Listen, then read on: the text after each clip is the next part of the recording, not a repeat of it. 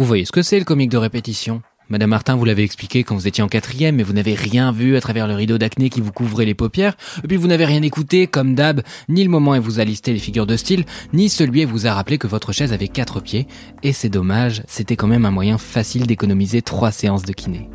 Contrairement à vous, donc, Jean-Luc Lagarce a bon dos. Puisque oui, on dit tout de Jean-Luc Lagarce. Surtout depuis que sa pièce, Juste la fin du monde, est au programme du bac, qu'on donne à tout le monde aujourd'hui de toute façon, parce que le monde part à volo, etc. Et cette pièce-là, depuis qu'elle a été adaptée au cinéma par Xavier Dolan, tout le monde a l'impression de connaître Jean-Luc Lagarce. Donc oui, Jean-Luc Lagarce a bon dos parce qu'on dit tout sur son théâtre. Tout est son contraire. Alors son théâtre il est volubile. Non, non, non, pas du tout, il bégait. Ah, il est politique. Ah non, non, non, en fait, euh, je sais pas pourquoi j'imite Laurent Ruquier, mais il est poétique. Il est autobiographique. Ah non, non, non, il est complètement fictif finalement. Et en fait, je crois que Jean-Luc Lagarce, c'est tout ça à la fois. Parce que je suis suisse, que je déteste le conflit, et qu'au fond, j'en sais rien. Ce que je sais en revanche, c'est qu'il a bon dos parce que chacun y plaque ce qu'il veut bien y voir. Et moi aussi, jusqu'ici, c'était un auteur que j'étais persuadé de connaître. Et en fait, vous... Oui, entrez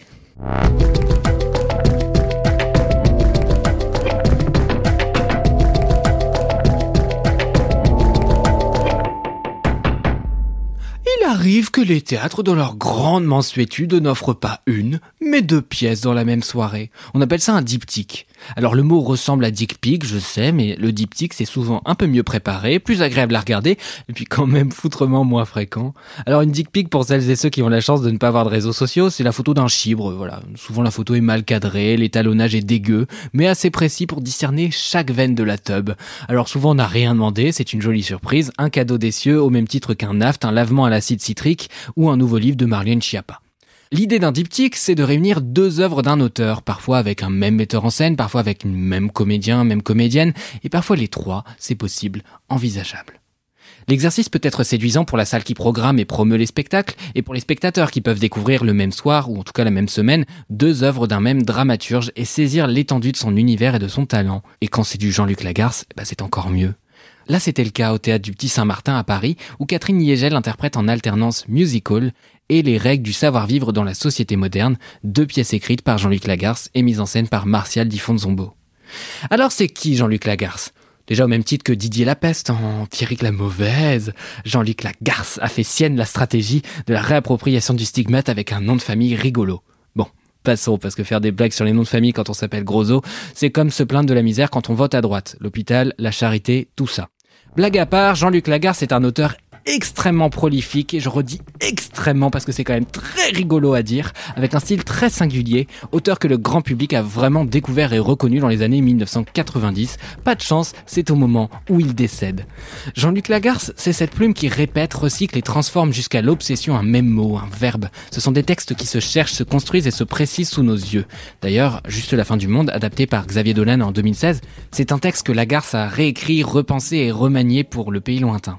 Du Lagarce, maintenant, on en a à toutes les sauces. Hein. Il est énormément traduit, et aujourd'hui, il est de bon ton de célébrer des auteurs qui relationnaient avec des hommes. C'est quand même plus commode maintenant qu'ils sont décédés, et c'est oublié qu'ils ont fait l'objet d'une incompréhension sans limite au moment où leurs textes sont parus. Je pense à Jean-Luc Lagarce, mais je pense aussi à plein d'autres auteurs qui ont pu parler de sexualité gay ou bi, car Jean-Luc Lagarce a aussi relationné avec des femmes.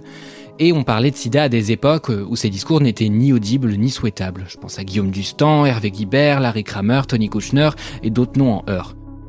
Quand on parle de Jean-Luc Lagarce, on parle souvent d'une écriture un peu fiévreuse, rythmée par l'urgence, l'urgence du sida. On parle d'un théâtre où tout se joue dans la parole, dans la difficulté des mots et dans les impossibilités du langage. Ce qu'on sait moins sur Jean-Luc Lagarce, en tout cas ce que moi je ne savais pas, bah, c'est qu'il est vachement drôle en fait. Bon alors, on redescend, hein, j'ai pas dit euh, Oh, une pièce de Gaston Lagarce et des comédiens qui arrivent en faisant la brouette, 10 minutes d'hélicobite et une succession de bruits de paix, mais c'est quand même parfois un moment léger, complice et rafraîchissant. Si vous me croyez pas, bah, restez un peu, bah, je vous raconte. Au mois de décembre, alors que l'ensemble de la France se ruait sur le rayon chaussettes rigolote pour le Secret Santa de leur taf, moi j'étais en extase devant Catherine Yegel. Catherine Yegel, c'est la carrière que tu n'auras jamais, et moi non plus d'ailleurs. Des rôles au cinéma, dans La vie est un fleuve tranquille ou Gazon maudit, un travail de metteuse en scène, mais aussi et surtout plus de 55 ans de carrière de comédienne, à la comédie française dès 1969, mais aussi partout ailleurs, dans le théâtre public, dans le privé, et oui, je défie quiconque de poser une limite à Catherine Yegel. C'est comme aller blottir son nez dans une vieille éponge, inutile et potentiellement très désagréable. Catherine Yegel, c'est Martial Zombo, comédien, metteur en scène et directeur de la comédie de Caen qu'il a choisi pour ses deux pièces de Lagarce. La première pièce, c'est les règles du savoir-vivre dans la société moderne. C'est un monologue de 1994 qui liste méthodiquement les convenances, du baptême à l'enterrement, en passant par la communion, le mariage, le remariage, le re-remariage, en gros, je, je sais pas, peu importe. Écoutez, les règles du savoir-vivre a été créées en 2021. Euh, J'ai euh, redécouvert, si on veut, l'œuvre de Jean-Luc Lagarde parce que, euh, voilà, bien que j'ai connu Jean-Luc euh, avant sa mort, euh, alors que j'étais étudiant, j'avais jamais entrepris en fait de travailler autour de ces textes. Peut-être par pudeur, euh, il faut toujours du temps après la mort de quelqu'un, et surtout parce que Jean-Luc a beaucoup beaucoup été monté euh, par plein plein plein de metteurs en scène, et je me suis euh, plutôt penché sur d'autres. C'est plutôt en pensant à un projet pour Catherine Niegel, avec qui j'ai déjà, c'est déjà mon trois, quatre, quatrième, je crois, spectacle, et, j'ai trouvé que cette écriture de Jean-Luc lui allait euh, plutôt bien. Donc j'ai partagé ça avec elle, et effectivement, on ne s'est pas trompé. Les règles du savoir-vivre dans la société moderne, c'est la réécriture parodique d'un livre de la baronne Staff du même nom, ou presque. À l'original, Jean-Luc Lagarde choisit d'apposer des je ne sais pas, on s'en fout, n'importe qui, et d'autres conneries qui tournent en dérision toutes les bonnes mœurs que la baronne du cul serré tente de préciser dans son bouquin. Où est-ce que c'est le comique de répétition?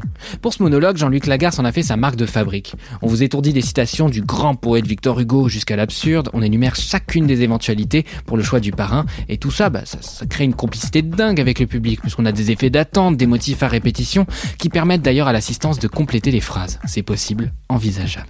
Et c'est assez rafraîchissant, parce que comme vous êtes des bons élèves, vous avez écouté l'épisode précédent, et vous savez que je ne tiens pas particulièrement à ce que le public se taise au théâtre.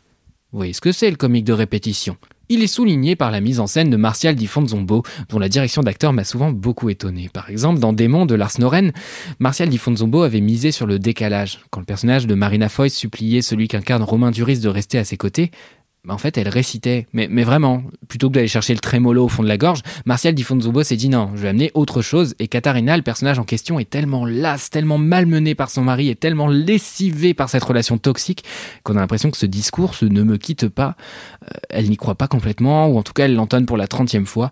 Et franchement, elle en a marre. Ce genre de petit twist dans la direction d'acteur, c'est ça que j'étais venu chercher en allant voir ces deux pièces. Et avec les règles du savoir-vivre dans la société moderne, Martial Di Fonzombo capitalise sur le caractère de Catherine Niegel, qui est capable de susciter la sympathie du public qui la connaît et qui d'ailleurs vient certainement la voir plus qu'il ne va voir la garce, et pour ensuite la montrer excédée par ces règles qui n'en finissent pas. Voilà, Catherine, c'est un soldat, c'est quelqu'un qui est d'une précision de musicien, en fait, avec les partitions de texte à la fois, c'est aussi un caractère extrêmement, on la connaît, euh, euh, présent, fort, et à la fois, elle est très drôle. La mise en scène de Martial Di Fonzombo fait le pari du minimalisme avec de longues tables sur roues, un peu comme celles des mariages, et sur lesquelles on va amasser de gros livres. Et les règles sont inscrites dans les livres. C'est le mode de vie du parfait petit hétérosexuel qui est gravé dans le marbre, ou euh, être chiant pour les nuls. Dans les règles du savoir-vivre, la plupart du texte n'est pas de Jean-Luc et lui, il s'amuse donc à le commenter, à le renverser. Ce qui est très fort quand on lit le livre, c'est qu'on ne sait pas justement ce qui a été écrit. Effectivement, les vraies euh, règles, on peut les trouver. On peut s'amuser à relever exactement ce qui a été rajouté. Euh, moi, je trouvais que c'était plus intéressant de semer le doute aussi là-dedans. Donc, euh, tantôt Catherine lit, tantôt elle le dit par cœur, tantôt on a l'impression qu'elle commente même ce qu'elle vient de lire. Voilà, c'était justement pour, créer des écarts dans, dans l'instant où elle le dit, créer des écarts pour semer le trouble de savoir euh, qui est à l'origine de quoi. Est-ce que c'est Jean-Luc, est-ce que c'est la baronne de staff? Ou est-ce que c'est Catherine, l'interprète? Parce qu'elle interagit avec l'assistance, qu'elle interrompt la musique par de vifs mouvements de la main, Catherine Yegel n'est plus un personnage du texte de Lagarce. On ne sait plus si elle lit la pièce ou le livre d'injonction originelle, et j'ai nommé ce mélange d'injonction et de théâtre Vanity Phèdre. Vous pouvez mettre en pause pour avoir un faux rire. Voilà. C'est bon? L'effet que ça a, c'est que Yegel n'est ni tout à fait dans la pièce, ni tout à fait en dehors. Cet espace liminaire, c'est un espace de complicité, un espace où le public se sent privilégié, privilégié parce qu'il approche une légende du théâtre français qui pourrait très bien jouer son propre rôle. C'est possible, envisageable. Après tout, rien ne dit le contraire, si? ah si, pardon. Musical dit le contraire. Musical, c'est la deuxième pièce où Catherine Yegel apparaît dans un rôle bien différent.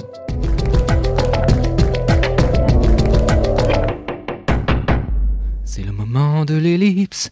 Oui, parce que quand je vais voir Musical, quelques semaines ont passé depuis Les règles du savoir-vivre dans la société moderne, qui est vraiment un titre trop long.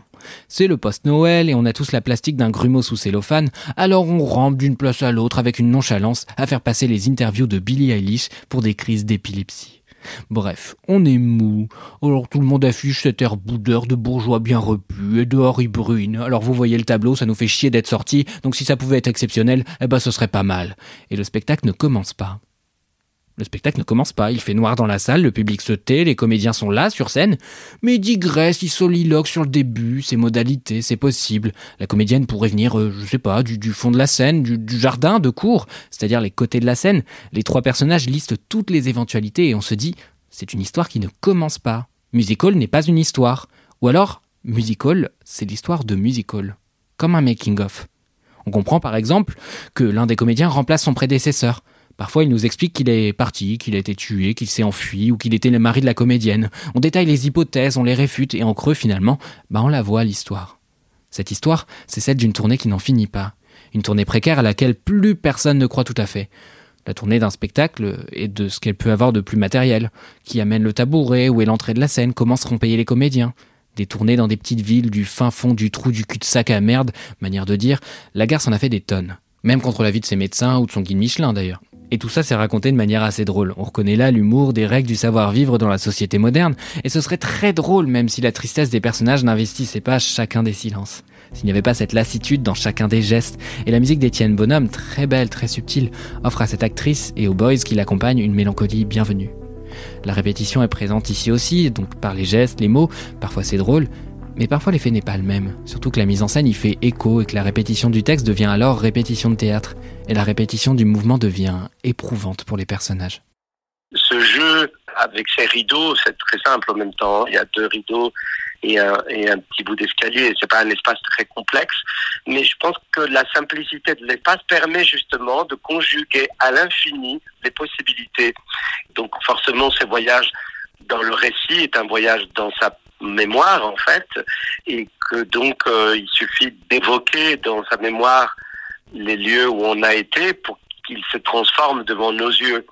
Donc euh, voilà, j'ai voulu euh, souligner ça dans la mise en scène, c'est-à-dire de pouvoir donner aux acteurs un espace qui est à la fois très concret, mais qui est à la fois un espace complètement hors sol, complètement imaginaire on a un peu l'impression que c'est des revenants aussi. On a l'impression que peut-être ils sont morts depuis longtemps.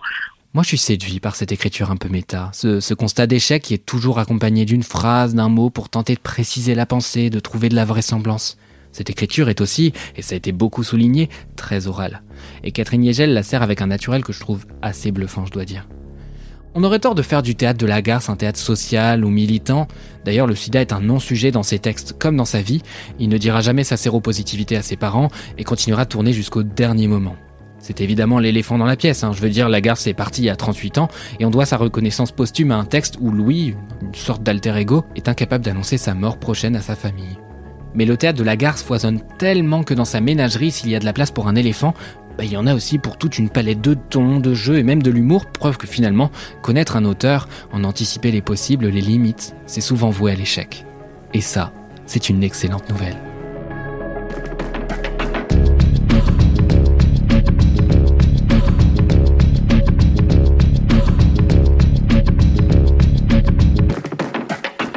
Dramatis est un podcast mademoiselle pour vous réconcilier avec le théâtre ou vous rappeler pourquoi vous n'y allez jamais.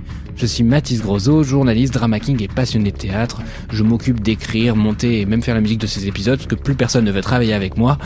Et je vous retrouve dans 15 jours pour un nouvel épisode parce que la vie sans drama, euh, c'est comme une blague sans chute.